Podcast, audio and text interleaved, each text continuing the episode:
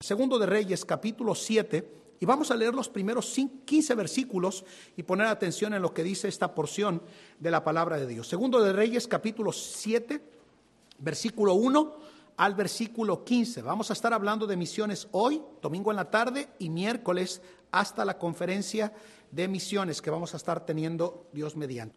Segundo de Reyes 7, 1 al 15. Dijo entonces Eliseo, oíd palabra de Jehová, así dijo Jehová Mañana a estas horas valdrá el sea de flor de harina un ciclo y dos sea de cebada un ciclo a la puerta de Samaria. Y un príncipe cuya mano el rey se apoyaba respondió al varón de Dios y dijo, si Jehová hiciese ahora ventanas en el cielo, ¿sería esto así? Y él dijo, he aquí que tú lo verás con tus ojos, mas no comerás de ello. Y había cuatro hombres leprosos a la entrada de la puerta, los cuales dijeron el uno al otro, ¿para qué nos estamos aquí hasta que muramos? Si tratáremos de entrar en la ciudad, por el hambre que hay en la ciudad, moriremos en ella, y si nos quedamos aquí, también moriremos. Vamos pues ahora y pasémonos al ejército de los sirios.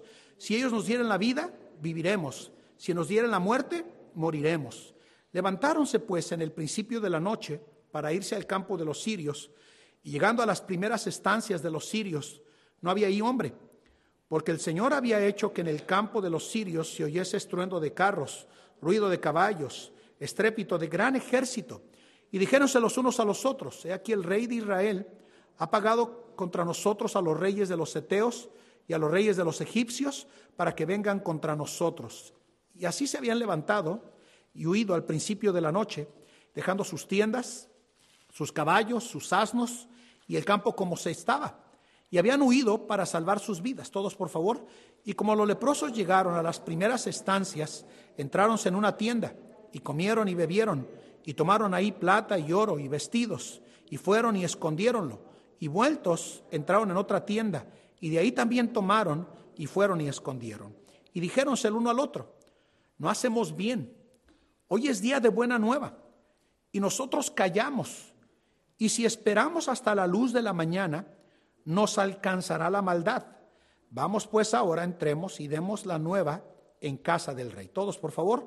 Y vinieron y dieron voces a los guardas de la puerta de la ciudad y declaráronles diciendo, nosotros al campo de los sirios, y aquí que no había ahí hombre, y ni voz de hombre, sino caballos atados, asnos también atados, y el campo como se estaba. Y los porteros dieron voces y declaráronlo dentro en el palacio del rey, todos por favor, y levantándose el rey de noche y dijo a sus siervos, yo os declararé lo que nos ha hecho los sirios.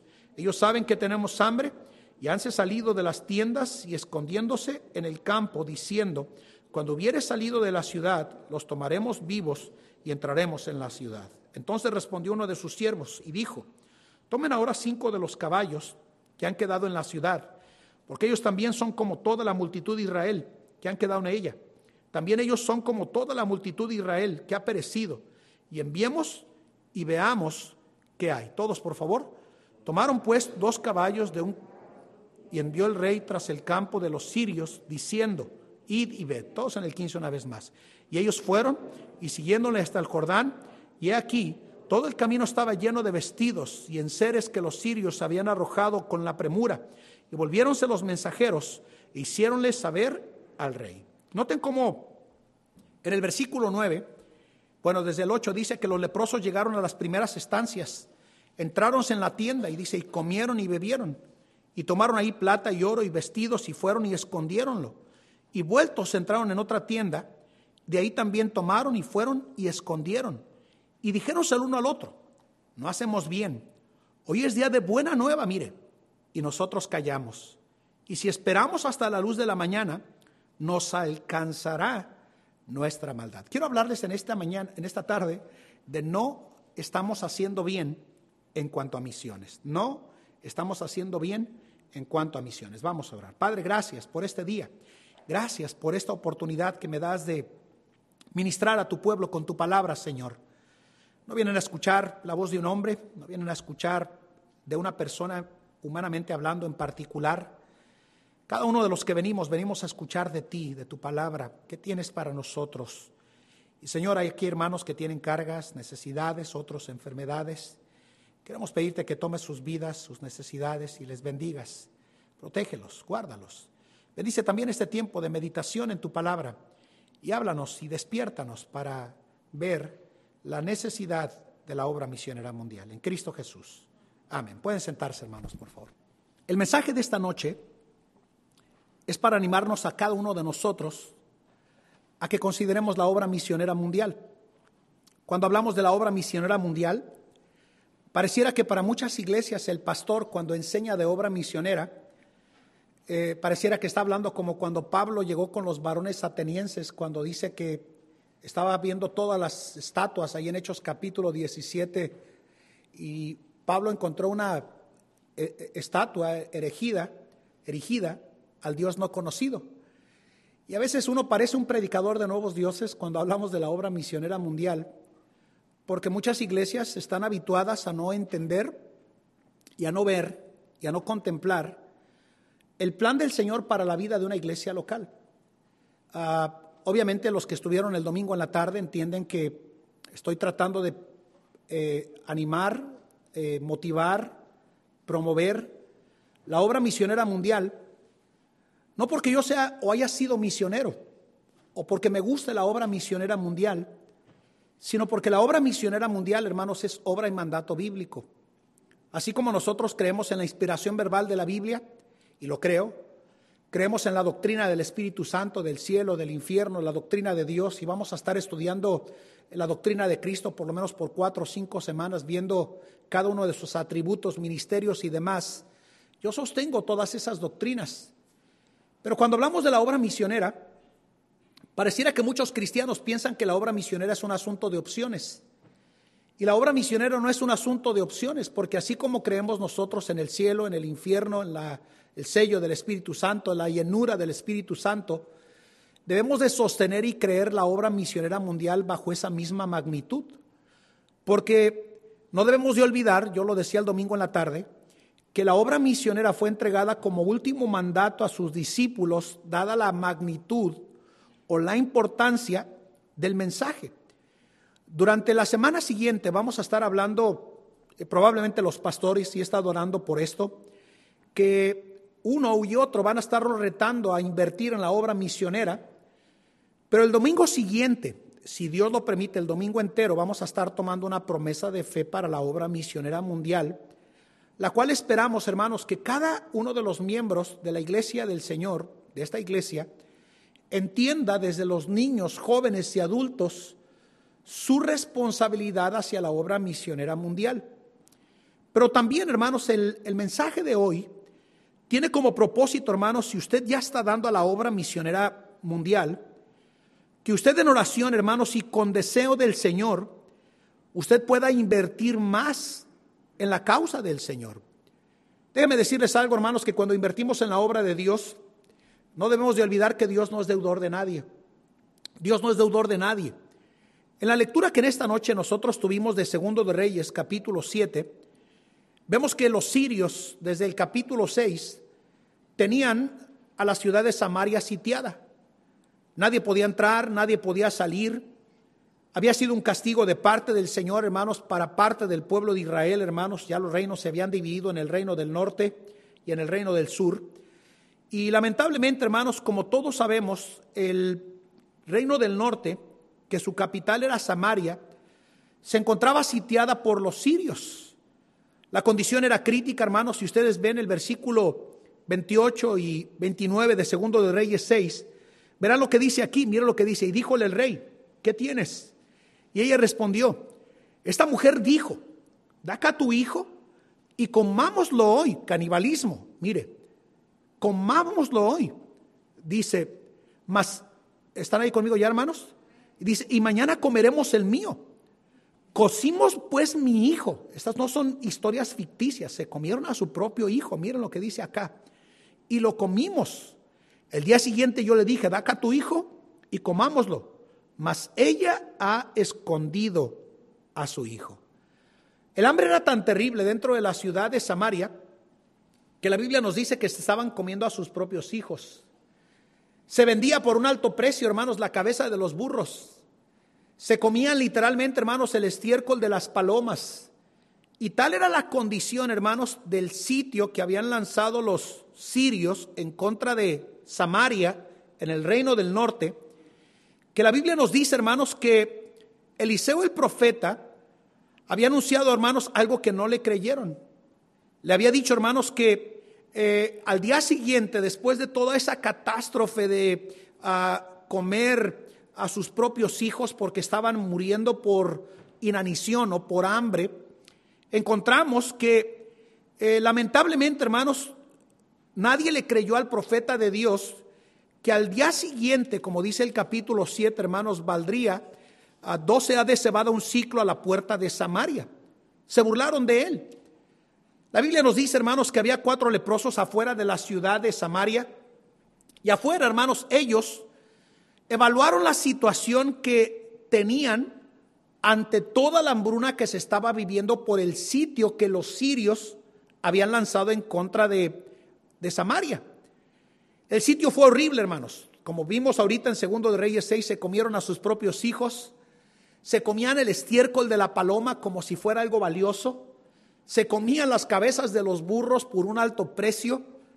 Y la Biblia nos dice, hermanos, que afuera de la ciudad se encontraban estos cuatro hombres leprosos. Evaluaron su situación, hermanos. Si usted puso atención en nuestra lectura y le dio sentido a la escritura, sabrá, hermanos, que ante toda esa hambruna que se estaba viviendo, hermanos, su condición no era nada favorable. Si entraban a la ciudad, morían. Si se quedaban en donde estaban, morían. La única cosa que tenían como una posible y remota opción para salvar sus propias vidas era pasar al campamento de los sirios. La pregunta del versículo 3 es interesante. Mire lo que dice acá en el versículo 3. Había cuatro hombres leprosos a la entrada de la puerta, las cuales dijeron al uno al otro, ¿para qué nos estamos aquí hasta que muramos? Mire qué tremenda declaración, ¿verdad, hermanos? ¿Para qué nos estamos aquí hasta que muramos?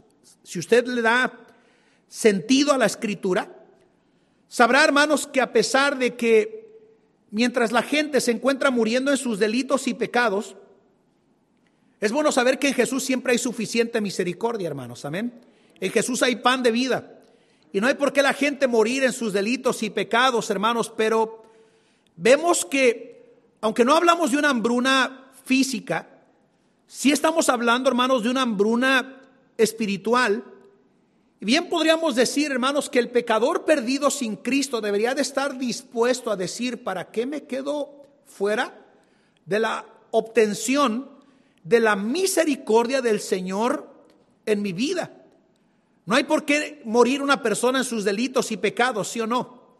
Y los leprosos, hermanos, tomaron la decisión sabia de ir al campamento de los sirios. Note el versículo 5, levantáronse pues en el principio de la noche, mire para irse al campo de los sirios y llegando a las primeras estancias de los sirios no había ahí hombre.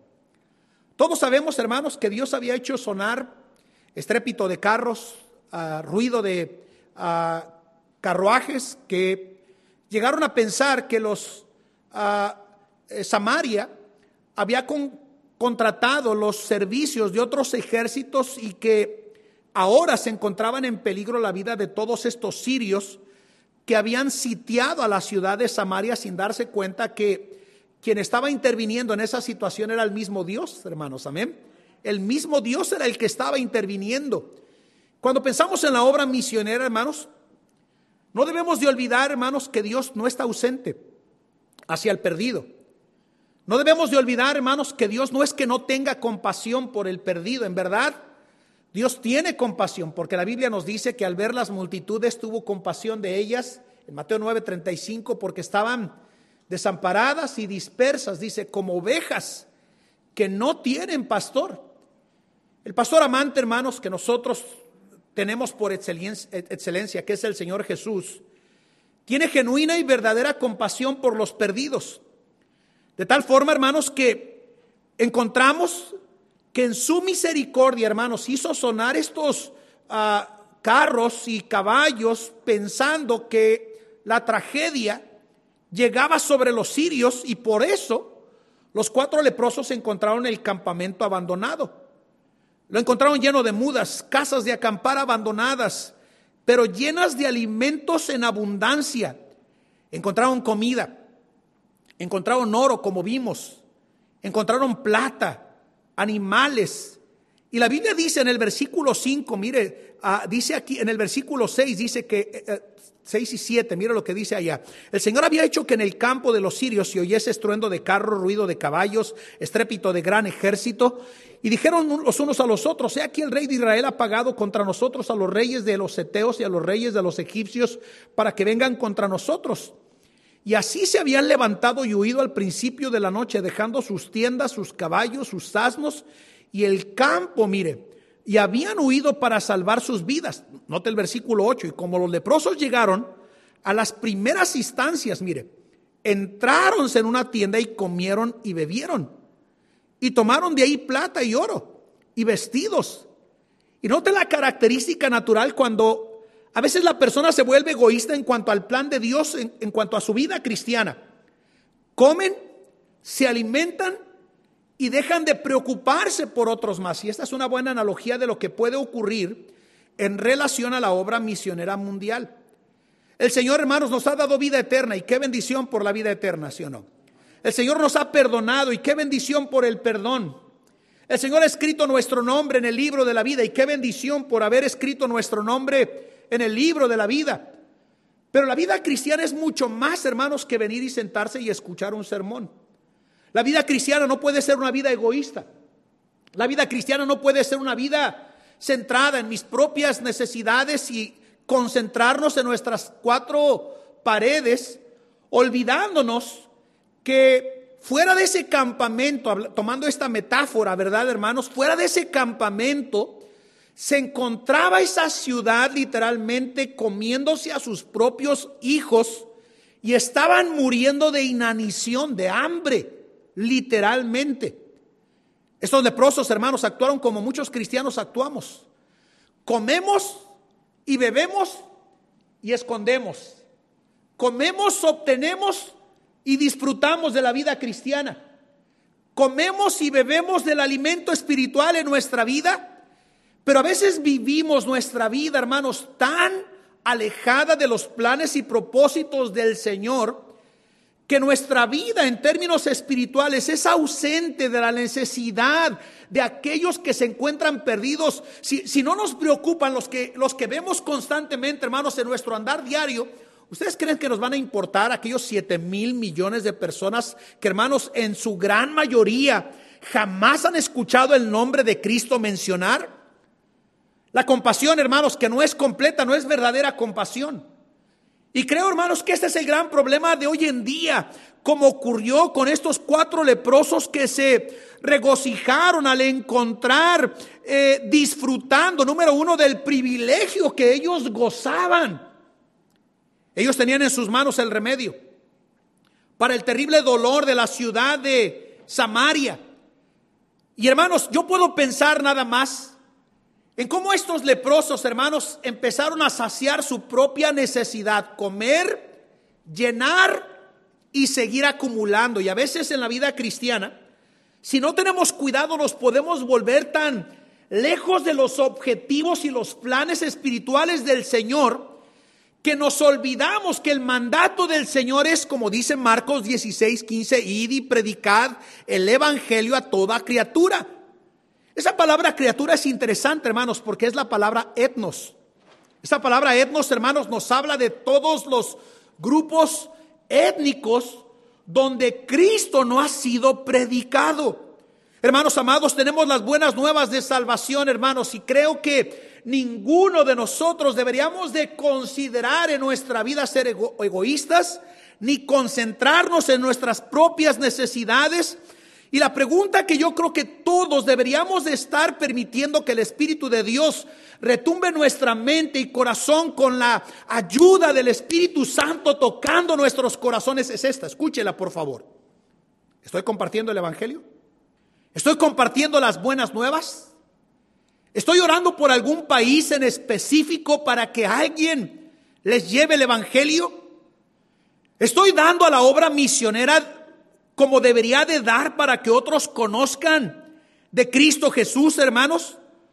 Porque si no, claramente las mismas palabras que dominaron la conciencia de forma negativa a estos cuatro leprosos, nos debería de dominar también a nosotros diciéndonos no estamos haciendo bien. Porque no estamos haciendo bien si somos egoístas. No estamos haciendo bien si nunca compartimos el Evangelio.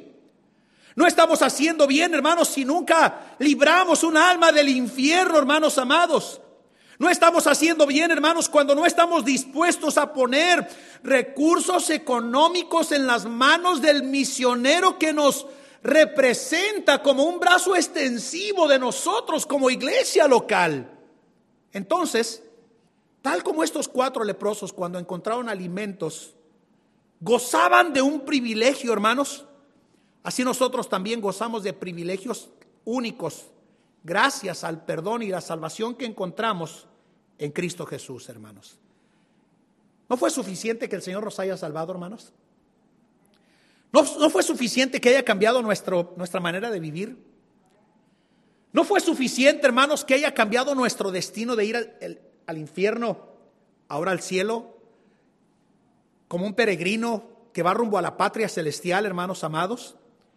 Hermanos, gozamos de privilegios igual que estos cuatro leprosos.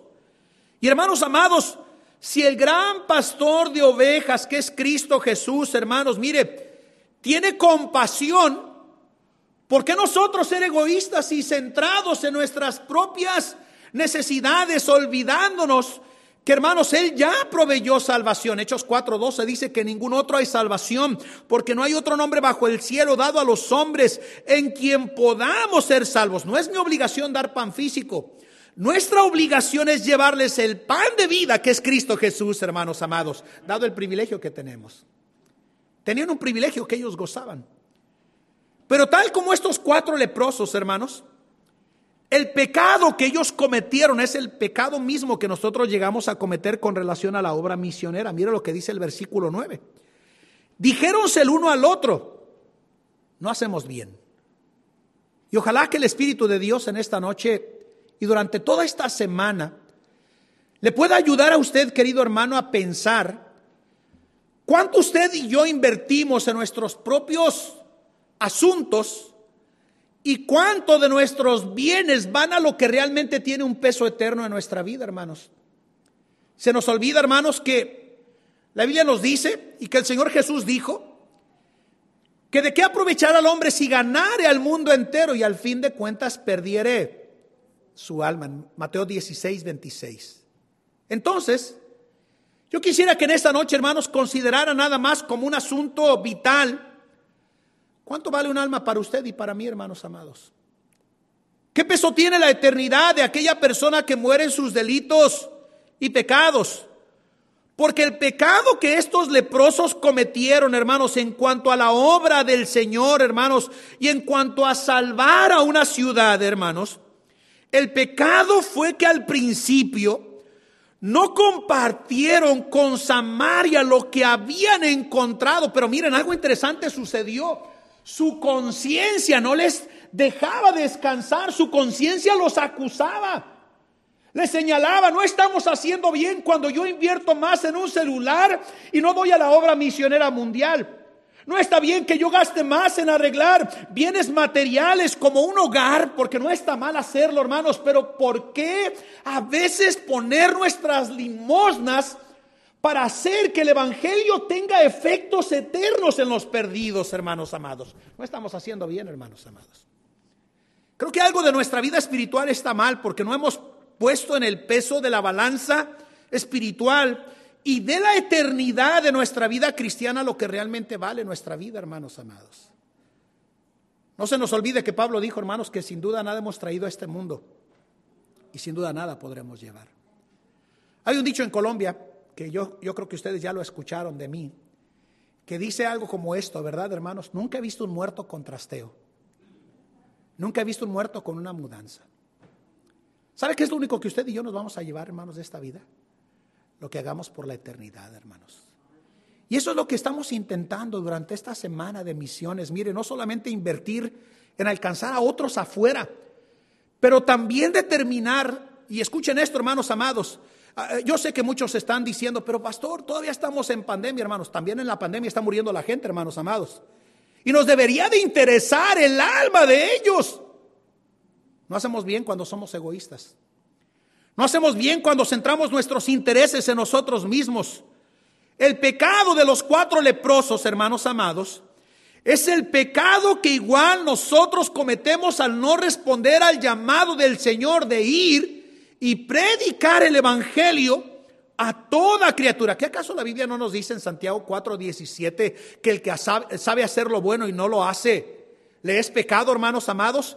Si sabemos que los perdidos necesitan el Evangelio y no lo llevamos, claramente estamos cometiendo un pecado de forma deliberada, de saber que yo pude haber hecho algo para que ellos conocieran del gran amor de Dios y yo de manera egoísta me resistía a no hacer algo por la obra misionera mundial, hermanos amados. Hermanos, yo soy producto de obra misionera. Y creo que muchos de ustedes que fueron salvos en su país de origen, algunos de ustedes fueron tocados, bendito sea el Señor, por la vida de forma directa o indirecta de un misionero. Se nos olvida, hermanos, que cuando una iglesia deja de pensar en los perdidos y deja de pensar en la obra misionera mundial deseando hacer más, es porque esa iglesia ya se convirtió verdaderamente en una necesidad misionera internamente, hermanos amados. No hacemos bien cuando somos egoístas. El que sabe hacer lo bueno y no lo hace, le es pecado. Si tenemos el pan que salva, transforma y cambia la vida de una persona, ¿por qué negárselo a las personas? ¿Por qué no compartírselo, hermanos? Así como los leprosos, miren, ¿sería bueno mandar sostén a otros misioneros a otros países? Por supuesto que sí, hermanos amados. Claro que sí, por eso tenemos este tipo de, conferencias que quiero motivar a nuestra iglesia, hermanos, a pensar en los perdidos y llevar el Evangelio, hermanos, a aquellos que jamás han conocido del Salvador, gracias a nuestra promesa de fe. En 1982, el hermano Jesse Garza era un ingeniero en sistemas de computación, todavía de esas computadoras de, que ocupaban un cuarto entero. Pero dejó su carrera, hermanos, ganando una significante suma anual de salario, siendo ingeniero. Y dejó su carrera, hermanos, y se fue a la ciudad de Guadalajara y plantó la iglesia bautista fundamental de Guadalajara. Sin saber, sin saber, que diez años después, un ganador de almas de su iglesia tocaría la puerta de mi hermano, nos daría el Evangelio. Y bendito sea el Señor, nosotros fuéramos salvos. Misiones, hermanos, es el corazón de Dios. Y por eso, hermanos, debemos de levantar nuestra mirada. Y creo, hermanos, que no estamos haciendo bien, porque tal como estos cuatro leprosos, el pecado que ellos cometieron fue de egoísmo. Note el versículo 9. Dijeron el uno al otro, no estamos haciendo bien. Mira lo que dice, hoy es día de buena nueva. Y nosotros callamos. ¿No nos llega a suceder lo mismo, hermanos? Es día de dar el Evangelio y el cristiano está preocupado por sus afanes. Es día de buena nueva, hermano, si no quiere invertir al menos una proporción significativa que me pueda representar, no un dólar ni dos dólares, sino algo verdaderamente significativo que marque la diferencia para alcanzar a los perdidos, hermanos.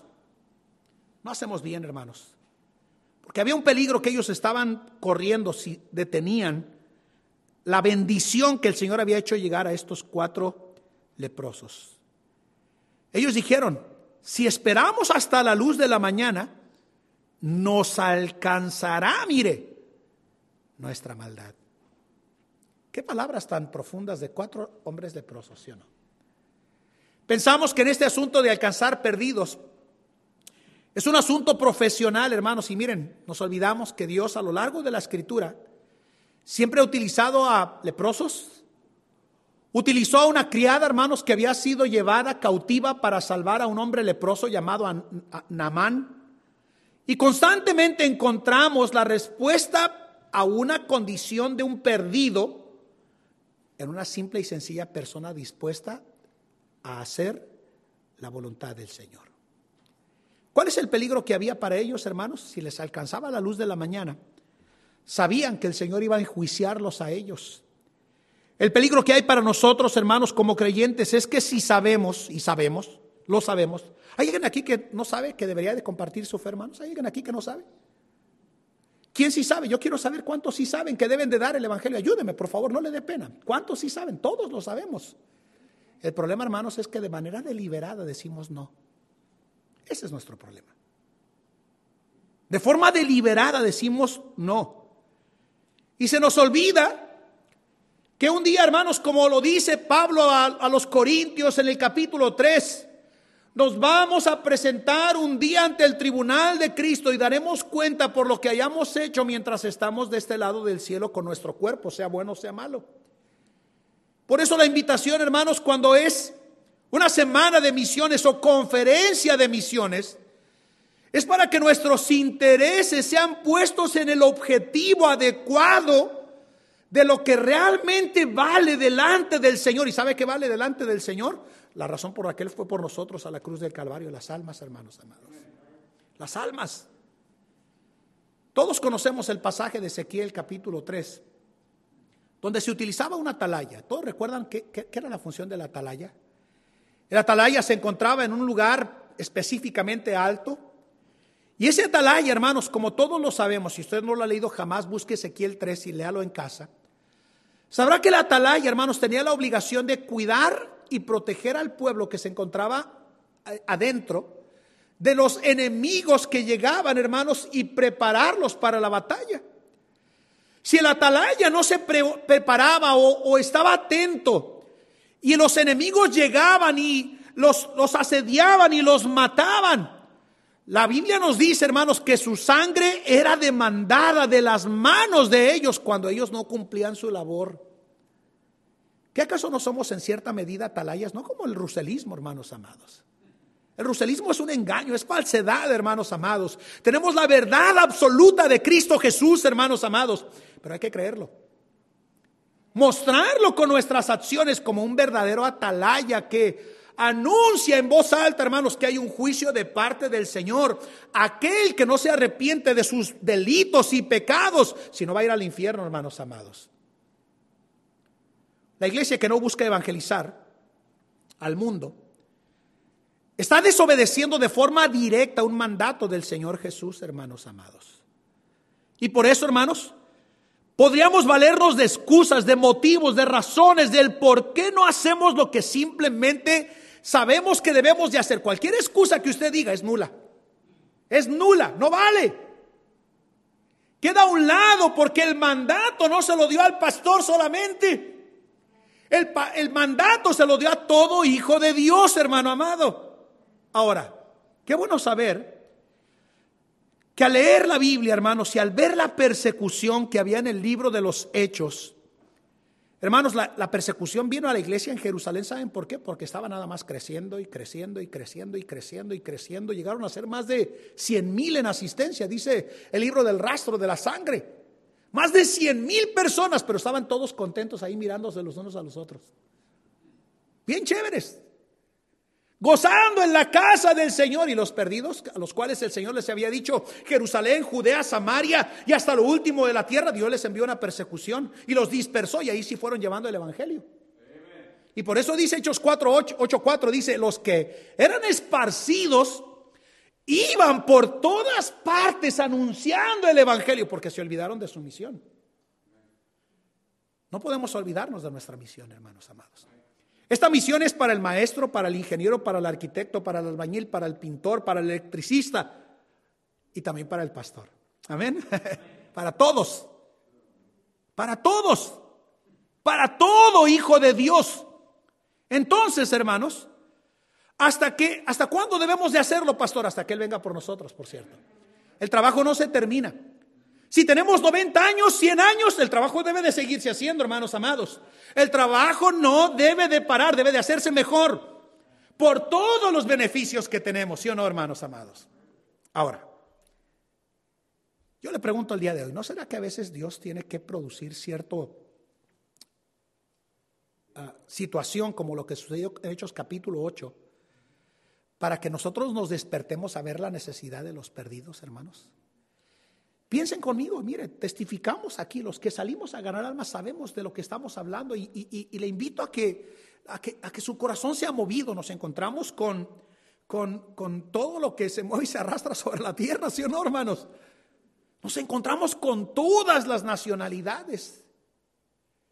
El domingo entre los dos cultos de la mañana, yo me asomé, hermanos, a la entrada y me encontré con el hecho de que había una señora de ascendencia asiática jugando con su niño al frente de la iglesia. Y no sé quién de los sugieres estaba ahí, pero le pedí que le regalara un folleto. Se lo dieron en español y bueno, venimos a buscar uno en inglés. Pero cuánta necesidad hay, hermanos, en todo el mundo. No rechazó de ninguna manera el folleto. Tenemos tantos privilegios, hermanos, que de tan tantos privilegios que tenemos nos sentimos bien cómodos. Y nos olvidamos, hermanos, que nos puede amanecer el luz del día, en el cual el Señor nos va a llamar a cuentas a cada uno de nosotros, comenzando desde lo que hicimos desde el interior de nuestra iglesia local para pensar en los perdidos. Entonces, número tres, dijimos, hermanos, que el privilegio que ellos gozaban, el pecado que ellos cometían, el peligro que había, hermanos, y mire el propósito que se hicieron los leprosos y cómo lo cumplieron. Mire lo que dice el versículo 9. Dice, y dijéronse el uno al otro, no estamos haciendo bien, hoy es día de buena nueva y nosotros callamos. Y si esperamos hasta la luz de la mañana, nos alcanzará la maldad. Vamos pues, mire, mire la determinación, todos los términos están en un presente activo, continuo. Vamos pues ahora, entremos y demos la nueva en casa del rey. La nueva, mire, Buenas nuevas, ¿cierto? Mire las similitudes. Y luego dice, y vinieron y dieron las voces a los guardas de la puerta de la ciudad. Y fuimos al campo de los sirios, y aquí que no había hombre, y ni voz de hombre, sino caballos atados y asnos atados, y el campo como se estaba, entendían que si no se lo anunciaban a Samaria se iban a morir. Y llegaron. Y yo me puedo imaginar esos cuatro leprosos cayéndose a pedazos su piel, hermanos, pedazo a pedazo, sí o no, pero anunciando el mensaje de que había pan en el campamento de los sirios. Vamos pues ahora, dijeron ellos, se hicieron el propósito para hacer lo que debían hacer y sabe qué lo cumplieron, hermanos. Yo creo que hasta que nosotros no determinemos, Señor, yo voy a orar eh, para hacer mi trabajo a través de la iglesia local y voy a dar para que otros me representen en los lugares donde Cristo no ha sido predicado. Déjeme compartirle por lo menos dos propósitos que deben de ser tomados en cuenta en la vida del cristiano.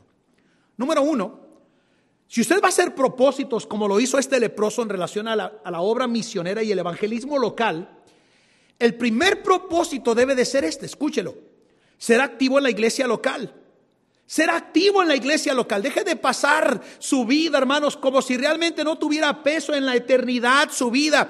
Su vida sí tiene peso de forma positiva o negativa para la eternidad. Entonces, en el nombre de Cristo, sea más activo en la iglesia local. Comience leyendo su Biblia. Comience a orar. Comience a testificar. Comience a diezmar. Comience a hacer algo significativo. Sea activo.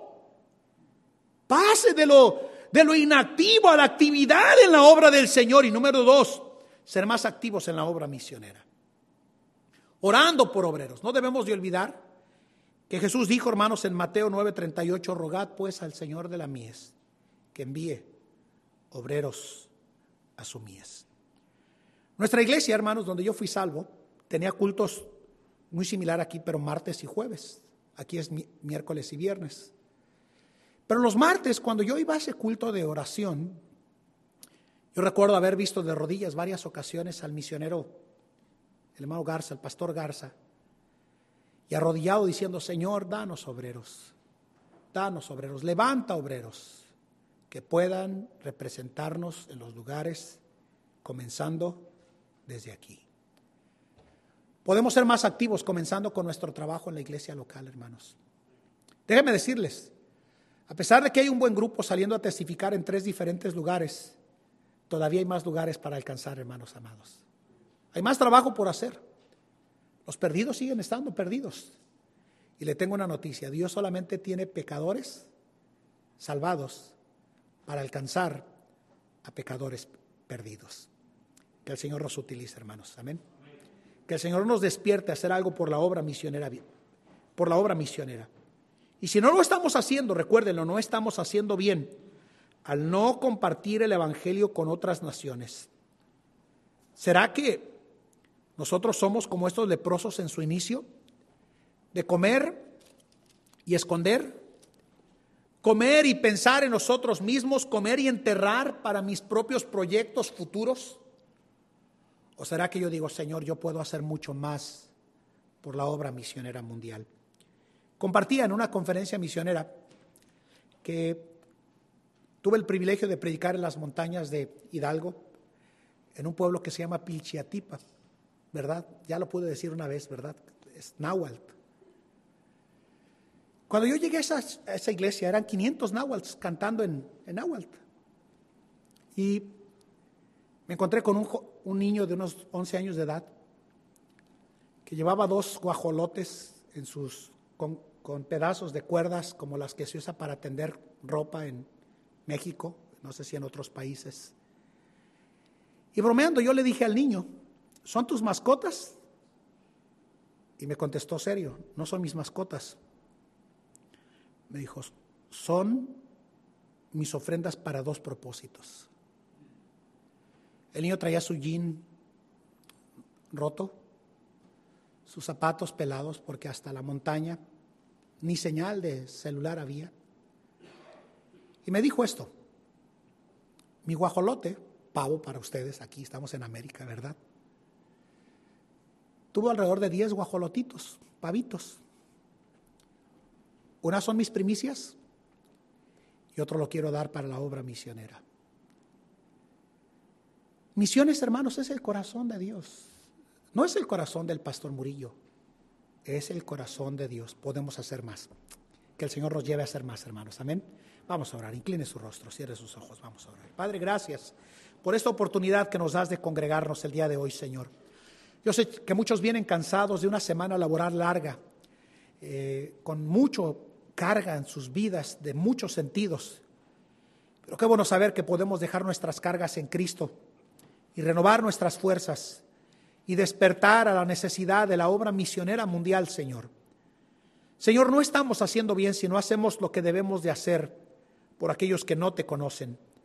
Danos compasión, danos determinación, danos una vida de oración y danos compromiso para ser activos a través de nuestra iglesia local. Bendice este tiempo de invitación, Señor. Señor, yo creo que necesitamos todos, durante toda esta semana que sigue, Señor, orar, meditar y y pensar cuánto estamos preparándonos para encontrarnos un día cara a cara contigo, Señor.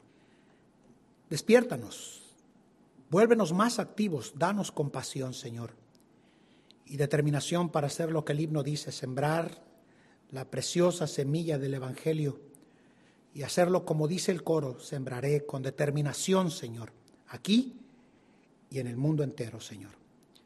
Bendice este día, tu palabra, tu pueblo Gracias por este día en Cristo Jesús. Amén.